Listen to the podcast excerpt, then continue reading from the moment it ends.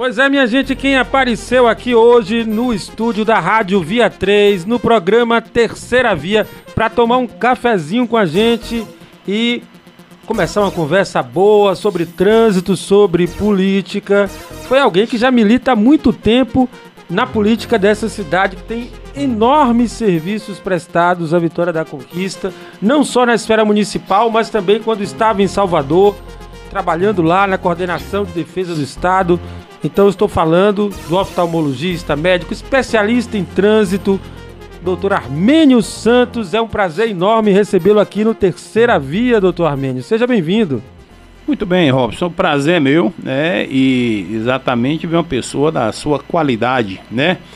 Como, como jornalista, como radialista, como intelectual, a gente que se conhece há um tempo, do seu valor, de implantar muitas coisas inovadoras no estado da Bahia, que eleva eleva o cidadão, eleva a juventude, tá certo? E faz um direcionamento social de alta qualidade. Então, toda vez que eu tenho a qualidade, eu expresso também a minha qualidade. Claro que a minha, no, na, no, na intelectualidade uhum. no, e, na, e na, na, na, vazão das palavras, é inferior à sua, porque a sua inteligência em, em discernir é umas coisas é muito alta. Eu conheço você há muito tempo, desde os tempos da TVE, né, onde você fez um grande trabalho junto com o Xangai é, dimensionando a cultura, a arte e a elevação do ser humano voltado para a juventude. E nós juntos experimentamos também uma, uma, no nosso projeto Criança com Visão, Futuro na Mão de Olho na Educação, eu tive uma salutar experiência com a sua qualidade profissional e que eu utilizo até hoje nas mostragens, nas palestras, está lá a sua voz e a sua produção. Viu? Eu lhe agradeço e a gente nunca, nunca deixou de sonhar em elevar o ser humano. E é por isso que eu estou aqui, porque eu acho que você qualifica com isso e dá uma elevação muito grande. E é desse tipo de, de ação que nós, conquistenses, estamos precisando. Parabéns a você e conte sempre comigo. Estou aqui colaborando, participando de alto interesse e onde eu vejo essas ações eu estou presente. Obrigado, doutor Armênio. Doutor Armênio, é, trânsito, né? Nós temos visto e, e sabemos da sua posição porque já conversamos outras vezes sobre isso. O senhor é daqueles que acreditam que o trânsito e a educação têm um vínculo fortíssimo e que nós caminhamos durante algum tempo no nosso país para um sistema de fiscalização intensa, um sistema punitivo que, de certa forma, pelo que eu entendi da sua opinião, joga para debaixo do tapete o problema maior, que seria o cidadão esclarecido sem necessidade da punição. Como é que o senhor enxerga é, essa questão, por exemplo, monitoramento eletrônico, radar eletrônico, multas cada vez mais altas? É, o que, é que o senhor defende nessa questão, doutor Armênio? Para minha palestra sempre foi assim: guerra do trânsito, que cegueira é essa? E eu vinha discernindo e vinha falando, por exemplo, o, a lei seca Aí você vai no esporte, no estádio de futebol, quem patrocina o futebol é a bebida, é o, álcool, né? A cerveja e outros tipos de bebida. Você vai na sociedade, você proíbe a bebida, mas está lá fomentando a bebida e diversos, diversos tipos de propaganda. No final, quando você espreme o conteúdo, que eu traço o mapa do Brasil, nele eu insiro todos os interesses que o trânsito faz. Mas não faz do trânsito para elevar o cidadão. É, a, a nossa bandeira é do infantil à universidade. Trânsito é vida. Essa bandeira eu fui presidente da Abramet, Associação Brasileira de Medicina de Tráfego Bahia. Eu sou vice-presidente do Comitê Estadual de Trânsito. Eu sou consultor da FENAS Detran. Você tem uma ideia? Agora no dia 24 e 25 vai ter o 11º Congresso Nacional de Trânsito e Vida e sétimo internacional. A primeira mesa de trabalho logo após a abertura que eu faço parte também da mesa de abertura, sabe quem está lá? Eu, presidindo a primeira mesa. Isso é uma honra para mim. Então, esse destaque dessa bandeira que a gente defende. Eu sempre vi os interesses políticos da nossa nação, infelizmente, voltado para poucos porque ninguém fomenta um processo educativo, é só punição. Você vem numa via, a velocidade de 60 por hora é uma velocidade urbana de 40 a 60 é uma velocidade urbana. Você vai na Rio Bahia, daqui a pouco você freia abruptamente numa descida de uma serra dessa, um carreta atrás, né? Doutor Armênio, vamos combinar. Você baixa para 60 por hora. Ninguém, vamos combinar, doutor Armênio. Eu acho essa velocidade uma hipocrisia, porque até as próprias viaturas da Polícia Rodoviária Federal que estão em trânsito na estrada, sem a sirene ligada, sem atender nada, quando passam pela gente, passam a mais de 80. Então, essa nas vias de mão dupla, velocidade estabelecida de 80 km, ninguém obedece, não é, doutor Mendes? É, porque é uma velocidade que não faz parte. Olha, olha a aerodinâmica do, do veículo você 80, 60, você está parado numa via de velocidade, que é uma, uma, rodovia, né? Considerando dessa maneira. Então você está praticamente parado. Uma velocidade de 100 por hora até 110 numa estrada é uma velocidade razoável. Segura. Segura, tranquila e razoavelmente boa. Tá bom? Então, você vem, daqui a pouco você tem que frear para 60 por hora. Pô, com que intenção? 60 por hora é a velocidade aqui dentro da cidade, rapaz. A não ser para arrecadatória. Não é verdade? Então isso eu sempre combati. Hoje eu já, já não sou palestrante, eu sou presidente de mesa porque exatamente porque a minha palestra Guerra no Trânsito, que cegueira é essa? Eu demonstrava que a cegueira é um efeito econômico de interesse de poucos contra muitos. Agora, tá esses ah, episódios que acontecem, doutor Armênio, que aconteceram aqui na nossa cidade recentemente, quando uma criança e uma jovem adolescente perderam a vida por causa de embriaguez, não é? Se nós não temos a educação, que instrumentos então teremos para é, prevenir esse tipo de coisa? Dois indivíduos completamente bêbados tiraram vidas de, de, de garotas inocentes. No Canadá é o seguinte: você chega lá, se o bafômetro indicar que você está bêbado, seu carro é recolhido, ele é prensado na hora, não importa que ano que seja. Ele é prensado, você fica três anos sem dirigir. Ele é amassado? É amassado, é Vira sardinha. Acabou, lá, vira sardinha, pronto. Aí você, você tem três anos sem dirigir. Quando você for dirigir, o carro, ele tem lá o, o, o, o, o bafômetro, você tem que soprar o bafômetro para dar a partida. ligação da partida no carro. Então você fica submetido três anos sem dirigir e mais dois anos dessa maneira. Sem multa. sem multa. O carro só liga se você fazer. E lá adiante, a cada duas horas, você tem que botar no bafômetro interno do carro. Então, é uma coisa desse tipo. Mas lá tem um processo educativo, você orientou. Você Ou seja, para chegar a essa legislação tão rigorosa, antes prepararam o indivíduo para que ele não fizesse isso. Para que ele não fizesse isso. Então é justo que você tenha a repressão quando você tem um processo educativo. Porque quando você faz a repressão sem educação, vira arrecadatório. É exatamente, é o que acontece. O mal educado vai, vai infringir e vai pagar. Então você vê, o, o trânsito mata mais do que qualquer guerra, não tem dúvida não. E no Brasil são 45 mil mortes por ano, eternamente esse índice dado pelo Denatran, mas quando você vai lá no DPVAT, dobra, dobra o, o número. Enquanto isso, a moto nem é carro e nem é bicicleta. Não tem via própria e sai pirulitando por dentro dos carros e vai lá no HGF, você vê. Vai no Hospital Geral. Você vê a quantidade de jovens de 18 a 25 anos sendo mutilados. Moto. De moto, por moto. Então é todo um desencontro. Todo mundo agoniado, todo mundo querendo. É, é uma disputa hum. danada. Não existe esse processo educativo. Na hora que você atravessar a faixa, a faixa é importante, é uma coisa interessante. Mas onde tem sinal, onde tem sinaleira, prevalece a sinaleira, não prevalece a faixa. Essas coisas que confundem, porque não existe a informação para a comunidade. Existe um interesse que haja a infração para que você seja punido de maneira arrecadatória.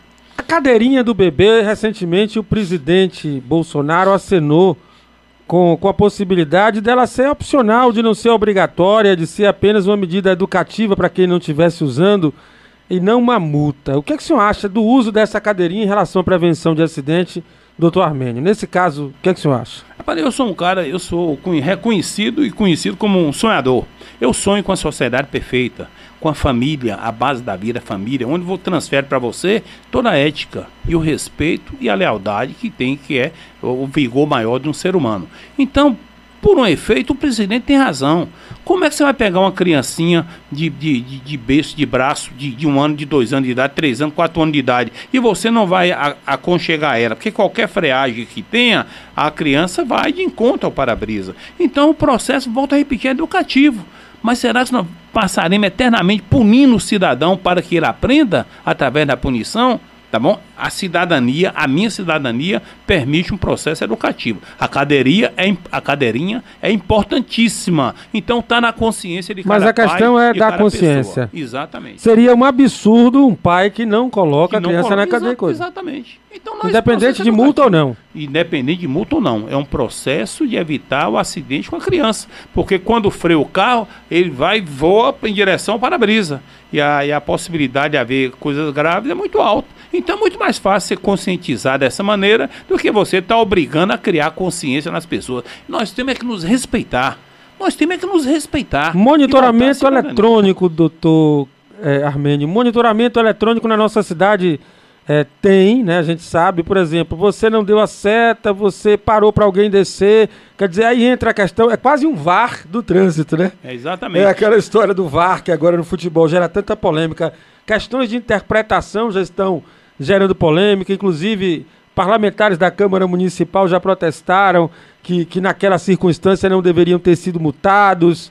É, a questão de você pegar a intimidade da pessoa dentro do carro. O que, é que o senhor acha disso? Mas, só, eu acho que todo esse processo repressivo vai de encontro à cidadania, tá bom? Eu, eu penso e ajo politicamente sempre voltado de que saúde é bom e barato, cara é a doença. A mesma coisa está no trânsito. É essa mesma, essa mesma vocação. Eu acho que qualquer processo de punição você irrita o cidadão. Ou então não proibir carro, carro na rua. A cidade é para as pessoas? É. Concordo plenamente. É para o pedestre? É. Mas cria a condição que as pessoas deslocam do bairro até o centro da cidade. Você Transporte época, público de qualidade. É, Mário Kessler era prefeito de Salvador, chegou nos barris ali, se você lembra, ele criou ali um estacionamento, as pessoas estacionavam, pegavam pegava o circular. ônibus, o circular e circulava ali no centro da cidade. Pronto, é uma, é uma alternativa. Mas como fazer isso em nossa cidade? Como fazer? Como então, criar essa área de estacionamento? Então nós temos que ir plantando, a, fazendo as plataformas para chegar a essa perfeição. E não simplesmente uma cidade cidade que todo mundo se conhece, todo mundo se respeita. Nós não podemos estar nos irritando em qualquer parada, qualquer condição, você vem a punição arrecadatória. Então, é pronto, investimento em educação, é urgente.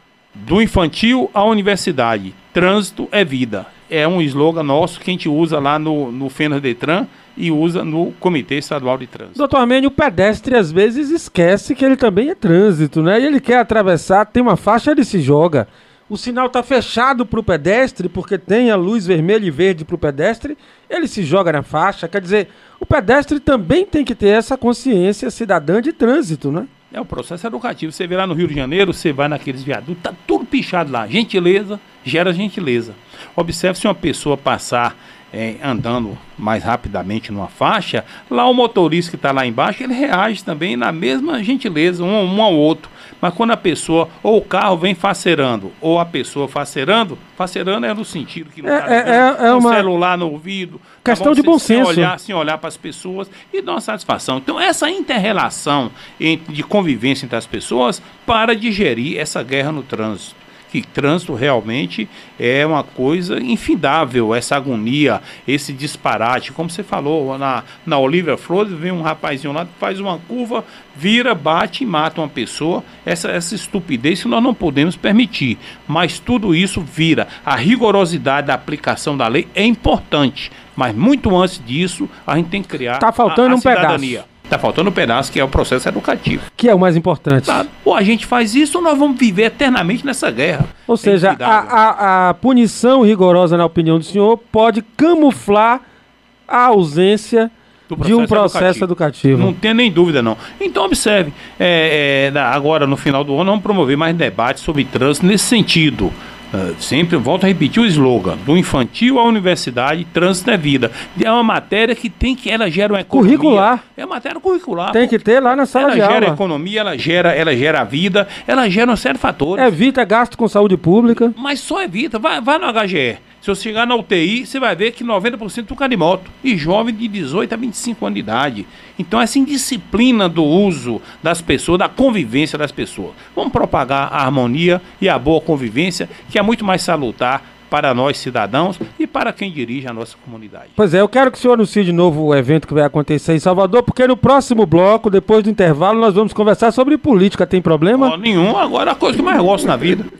Ó, 24 e 25 de outubro de 2019 no Salvador, em Salvador. É o 11º Congresso Brasileiro de Trânsito e Vida e o sétimo internacional.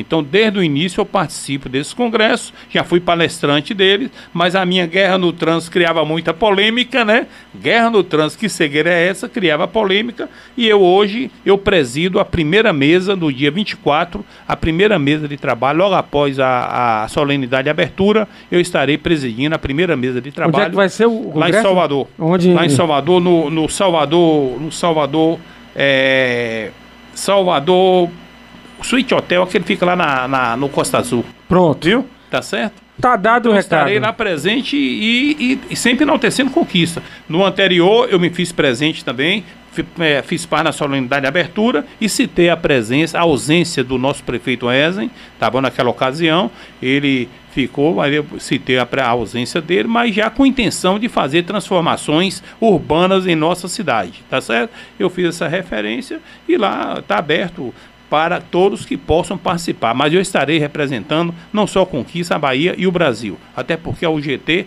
é, na edição do livro, que o título é meu, Guerra no Trânsito, que cegueira é essa? estabelecido para mim 85 páginas para me escrever. Vamos ver se o projeto está ativo aí, vamos escrever essas páginas para nós é, falarmos comunitariamente que, que a guerra no trânsito está na consciência nossa mesmo. Nós temos que fazer um processo educativo para nós elevarmos o cidadão, não só no trânsito, mas em todos os setores da comunidade. Pois é, gente, a gente está conversando aqui com o doutor Armênio Santos e depois do intervalo sai o trânsito e entra a política. Vamos nós! Pois é, para quem sintonizou agora a Rádio Via 3, radiovia3.com, está ouvindo o nosso Terceira Via. Nossa conversa de hoje é com o doutor Armênio Santos, oftalmologista, especialista em trânsito, com uma militância também política em nossa cidade. E é por isso que agora, neste último bloco, nós vamos conversar desse assunto: política, política conquistense. O doutor Armênio fez parte do grupo de Pedral, é, trabalhou lá no governo do estado durante o governo Valdir Pires, então tem uma larga experiência nesse campo. Eu queria inicialmente, doutor Armênio, que o senhor fizesse uma avaliação. É, nós temos na nossa política, e algumas pessoas pontuam isso, uma repetição das mesmas figuras ah, nas últimas três décadas, praticamente. A gente está tendo os mesmos nomes voltando para o centro do cenário. Não é? E quando todo o país reclama de renovação, pede por renovação. Né? Qual a sua opinião sobre isso? Muito bem, eu acho que despolitizou muito. Conquista, Bahia e Brasil. Tá? Infelizmente, certas pessoas chegaram no poder querendo fazer transformações sociais, na realidade fizeram transformações para eles próprios, tá? Então, o, o, partido que dominou a nação, dominou conquista nos últimos tempos, não fizeram uma, uma politização da população. A política era deles. Então, não abriram a discussão, eliminaram a liderança, tentando oprimir, tentando desmoralizar as lideranças. Então, com isso aí ficou aquele corpo presente. Mas a história não permite que você roube ideias e permaneça nelas. A vida cobra e cobrou feio de todo esse pessoal. Então, retornando para a vitória da conquista, eh, nós retornamos também com essa intenção política. Fomos pré-candidato na, na eleição anterior, mas eu achei por bem, eu e o grupo político que nós eh, liderávamos naquela ocasião, achamos por bem dar um freio e tentar uma nova sistemática política. Mas nós não podemos permitir que os líderes fiquem me, é, fortes. No, no, no mesmo partido do atual prefeito. Eu né? sou do PPS. Agora. É. Não, eu era antes. Eu, eu, é, eu é. militei no, no, no velho MDB. Eu sou ainda, era diretor da Fundação Luiz Guimarães. Isso. Mas quando eu vim Essa como pré-candidato. a sua carreira. Quando eu vim pré-candidato, eu vim pelo PPS. Já veio o pelo PPS. PPS faz parte da nossa história, mas como todo partido tenta sobreviver e não e não emana mais essa participação, essa politização da comunidade. Todo mundo quer simplesmente o poder. É o poder pelo poder e esquece de que o poder ele é sedimentado se o líder estiver forte os liderados também. O líder é forte e os liderados fracos não se sustenta.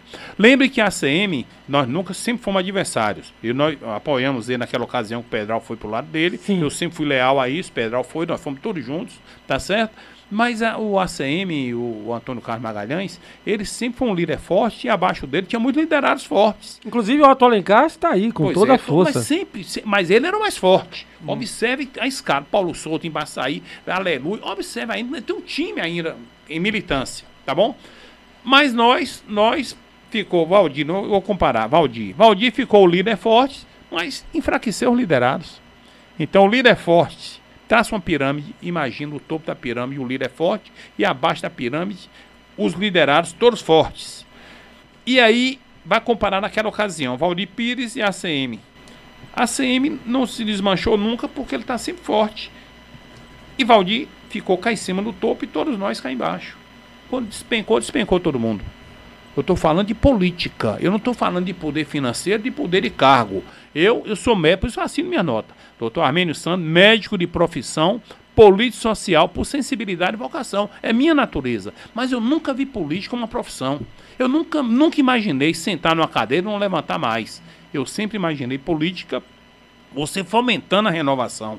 E essa renovação não é nem de idade, é de ideias, de comportamentos. Então nossa tá cidade não está fazendo isso. Não está fazendo isso. Então é o que eu falo. O, o, o Ezen está fazendo a administração boa em termos de realização, mas politicamente não está compatível com o poder que ele exerceu e com o que ele está construindo em termos de obras, entendeu? Está um pouco incompatível. Então falta, na minha opinião, ele nunca me perguntou, mas se perguntava ouvir isso de mim na maior tranquilidade de que o líder só pode ser forte se os liderados for, forem fortes politicamente. Não estou dizendo de emprego, não estou dizendo de cargo, estou dizendo de poder político. Eu, pessoalmente, estou muito bem. Eu transito lá até certo nível, mas eu vi a entrevista de Onildo e concordo muita coisa com que o Onildo se posicionou naquela ocasião politicamente. O senhor acha que existe ainda tempo, por exemplo, para uma eleição do ano que vem, de se criar uma terceira alternativa em conquista? Longe dessa dicotomia, dessa dualidade PT e o grupo do atual prefeito? Há essa possibilidade ainda, na sua opinião? Assim, porque a, a população vai aspirar um equilíbrio maior, viu? Uma, uma, ação maior dessa ordem política. Porque o PT tem aí na militância, esses caras colocaram 1.100 pessoas numa convenção. Então é uma movimentação política ainda consistente que nós cá não fazemos. É, a eleição do Conselho Tutelar passou batida em discussão no meio da gente. Só quem discutiu é aquele pessoal de esquerda. E de esquerda não tem nada, é só conversa, mas é, vamos classificar é, de dois grupos dessa maneira. Então, mas eles movimentam. Eles estão sempre aglutinando e a gente não, está sempre diluindo esse comportamento. Ou seja, quem não está do lado nem do outro está disperso. Está disperso completamente. Então, se surgir uma, uma combinação política em alguns partidos consistentes, né, que possa unir eu tenho na minha cabeça aqui dois partidos que podem fazer uma diferença se unirem. Pode dizer o nome? Posso. O PSB e o PP. Se unirem querendo uma parte do poder aqui, a depender de quem eles classificarem como candidatura, não pode ser qualquer um, porque tem uma, uma estratificação social, uma estratificação comercial ou empresarial. Não, tem que ser, eu estou falando de política eu continuo lutando por isso. Se classificar uma liderança consistente, equilibrada, viu? Ele não vai ser contra ninguém. Ele vai ser a favor de conquista, ele pode prevalecer com muito equilíbrio, com muita postura, com muita história, com muito o que falar. É. Passado, presente e futuro. Doutor Armênio, inclusive, porque eu já discuti com alguns colegas, inclusive, que dizem que não há tempo para se fazer é, a formação de um grupo coeso para disputar em pé de igualdade com o, a esquerda e o governo municipal.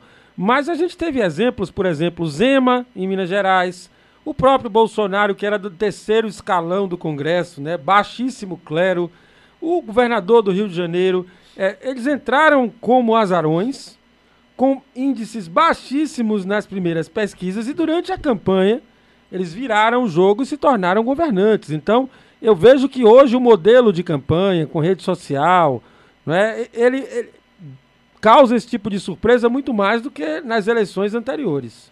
Bom, você para só, eu acho que o Brasil ainda vai ter muito problema, tá bom? Eu sempre defendi que não haveria eleição para prefeito. Haveria alguma coisa para igualar em 2022, uma, uma decisão, acabar com esse negócio de reeleição. Eleições gerais. Eleições gerais, rapaz, os caras sentam na cadeira, ninguém quer levantar mais não, rapaz. Observe, você vê, rapaz, tem 20 anos com esse negócio. Sentou na cadeira virou profissão, em vez de virar vocação. Tá? Eu só entendo da política e vejo dessa maneira. A pessoa vocacionada para servir. Eu, é meu espelho, na minha formação foi essa, com Pedral, com Chico Pinto, com Raul, é, com Fernando Santana, com o próprio Valdir, com todas as falhas que ele, que ele teve historicamente. Nós tomamos um poder 450 anos e Valdir devolveu em dois anos. Então, é um fato histórico importante. Nós fomos os primeiros conquistenses a assumir cargo de alto escalão no estado da Bahia e fazer direcionamento político. Eu coordenei pessoalmente todos os 242 comícios. Pegou logo uma enchente, se não me engano, não foi? Ah, foi não, eu tô antes da política e logo, logo eu peguei aquela enchente de Santa Amaro, né? Eu na, na, defesa civil e inundou na casa de Caetano e de Dona Canoa, me lembro, deu um metro e meio de água lá dentro. Então foi terrível. O Rio Bahia subiu, inundou a cidade, mas nós enfrentamos. Tinha um padre lá, um padre valente, o cara batalhador, nós fizemos um grande trabalho e ficou meu amigo. Tempos depois eu encontrei na festa da purificação lá, eu encontrei com ele e nós curtimos muito essas coisas. Mas eu estou falando daquela aquela rodada política que Pedral foi o coordenador geral. Eu não fui gerente do evento, eu fui coordenador, porque minha profissão é médico. Pedral me convidou, eu fechei o consultório, nós fomos, como Zé Denildo foi, como Edmundo Macedo foi, o próprio Edivaldo foi com a gente, é, Sidney comandava o transporte, Tatu era o piloto principal, né? Observe quantos quadros DET da Supervox fez todo o som da campanha. Então nós éramos ativos, nós fizemos acontecer em 82 dias, 242 comícios. No tempo não tinha rádio, não tinha, não tinha celular, não tinha para encontrar um telefone público. Não tinha rede social. Não tinha nada. Então nós fizemos acontecer visitando praticamente toda a Bahia. Tá certo? Então, esse tipo de política que, que enaltece e faz a gente ter sentido. E você vê, o técnico você contrata, mas o político não. Política é um dom, é uma sensibilidade. Mas hoje, infelizmente, confunde o técnico com o político. E falta, então, o cheiro do povo. É isso que está faltando. É, doutor Armênio, algumas pessoas reclamam, algumas lideranças locais, tanto políticas quanto empresariais e de outros setores sociais, que nós não somos representados como deveríamos, estou falando de opiniões externas, é, no nossos, nos nossos parlamentos diversos, que nós não temos uma boa representação no parlamento estadual, no parlamento federal. Por exemplo, a ferrovia vem, chega em Jequié, faz a curva e vai embora. O gás vem, passa em Jequié, faz a curva. Parece que tem uma maldição de conquista, que nada que é feito visando a teia estadual passa por aqui, como se não tivesse uma força política que dissesse para isso passar por aqui. Cadê a nossa representatividade nos parlamentos? Muito bem, nós sempre tiramos onda que nós somos politizados. Conquista realmente. Quando a gente chegava nos ambientes para falar, a gente falava diferente. Se você for na Serra do Massal, naquele monumento de Getúlio Vargas, você vê lá o traçado na ferrovia. Aquilo tem 60, 70 anos de existência. Tem o traçado na ferrovia. A ferrovia desviou por falta dessa presença política de Vitória Conquista. Foi por Jiquié, porque Jiquié não tem uma ideologia, mas tem muito mais força política que nós. Olha lá o, o oleoduto, olha todo aquele sistema lá, representa presença política. E nós aqui não, fica um brigando com o outro e deixamos de ter essa força política. O gás fica... agora é a mesma coisa. A me... Sempre a mesma coisa, porque nós não temos essa presença política consistente. E eles têm a representação. Tem deputados federais ufanistas, tem um, dois, três deputados federais. Defendendo o é, município. Defendendo o município, senador da República. É brincadeira não é desse, e a gente fica aí uns bestão discutindo um com o outro, best, trocando tapa um com o outro, um querendo degradar o outro e nossa cidade, que é pujante, tem conteúdo, nós deixamos nossa história se esvair. Então eu acho que é tempo ainda de restaurar muita parte dessa história. Não que essa candidatura que eu estou me referindo, numa terceira via ou quarta via, seja lá que via que for, seja cabo eleitoral, mas seja uma abertura para discutir uma unidade de pensamento para que nunca mais ocorra com conquista essa falta dessa presença política de unidade de pensamento, porque nós temos a representação, mas defende os interesses lá localizados deles, tentando desmoralizar os outros, como fizeram com muitos elementos de Vitória Conquista, quadros excelentes da, da ordem social, política empresarial, uma pressão danada de vir durante 20 anos, o cara não aguenta, o cara tem esse respeito, o cara tem família, tá entendendo? Eu sou daquela máxima, homem que é homem não envergonha outro homem. Homem que é homem não envergonha outro homem, mas só tem esse valor quem tem a base da vida que chama família. Doutor Armênio, muito obrigado pela sua participação aqui com a gente. Espero poder contar com o senhor outras vezes aqui no estúdio da Via 3, porque essa discussão tem muito pano para manga ainda, viu? Eu sei, eu, depois eu queria falar só um minutinho aqui sobre eu, profissional, Armênio Sim, claro, pois oftalmologista da clínica Provisão. É. A, a conjuntivite, eu vou editar uma nota, a partir de amanhã eu já vou editar aí na, no- na, na rede de comunicação, comunicando a- a- as pessoas que nas escolas está tendo muito conjuntivite. É oriundo de aglutinações que ocorrem. Primeiro vem a gripe, depois vem conjuntivite. Mas nas escolas, nas crianças, está tendo demais. Eu vou fazer esse manifesto, vou distribuir para a comunidade e orientando ela o que, é que tem que fazer para frear. Mas nas escolas, atenção, professores de toda a rede, pública, particular, estadual, municipal, atenção que está tendo muita conjuntivite nas crianças e atender. Aquilo pega igual visgo.